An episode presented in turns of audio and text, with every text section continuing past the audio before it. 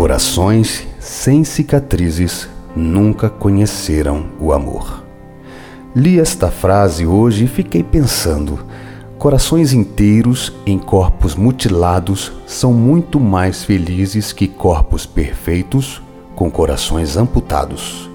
Eu conheci muitas pessoas de almas vendidas, sorrisos alugados e corações penhorados por contas deixadas em aberto no passado. Vi o orgulho destruir sonhos e engolir anos das vidas dessas pessoas. E vi o tempo passar e a sensação de arrependimento corroer suas almas.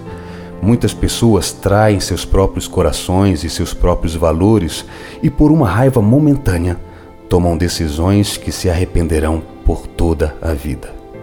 Deus não nos fez eternos, mas Ele eternizou os mais profundos dos sentimentos, como o amor e o arrependimento, que geralmente andam lado a lado.